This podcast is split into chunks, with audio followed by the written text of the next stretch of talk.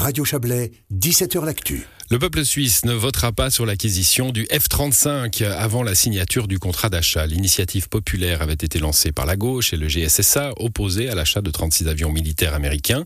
Elle a récolté plus de 100 000 signatures valables en moins d'un an. La chancellerie fédérale l'a validé la semaine passée, mais le Conseil fédéral l'a annoncé jeudi, aujourd'hui, euh, hier, pardon. Pas question que ce texte bénéficie d'une procédure accélérée. Cela a inspiré notre correspondant à Berne, Frédéric Nejad Toulami, pour sa chronique. Partisans et adversaires de l'avion de chasse F-35 se reprochent d'exercer un déni de démocratie. Les uns se disent outrés de la décision de ne pas permettre au peuple de donner son avis sur le choix du F-35 avant la signature du contrat avec le constructeur américain en mars. Les autres rappellent que ce même peuple a déjà tranché sur le sujet en acceptant en votation en septembre l'an passé le budget pour que le département de la Défense renouvelle sa flotte aérienne. Le F-35 faisait alors partie des quatre avions en lice. Le département de la conseillère fédérale Viola Amert a déclaré qu'un retard dans cette acquisition aurait de graves conséquences sur la sécurité de la Suisse et un dépassement du délai pour signer le contrat pourrait changer le prix d'achat et l'agenda de livraison.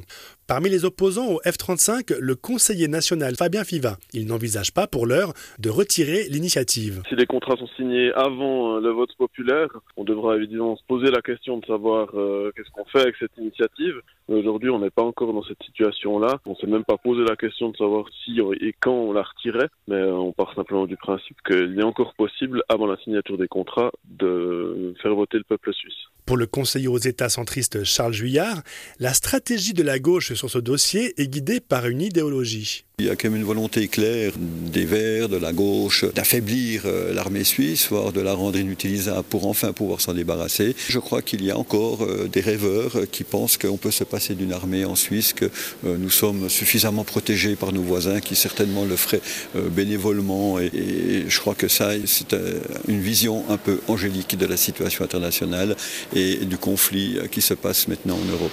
Il est probable que les élections fédérales d'octobre l'an prochain influencent les postures de chacun.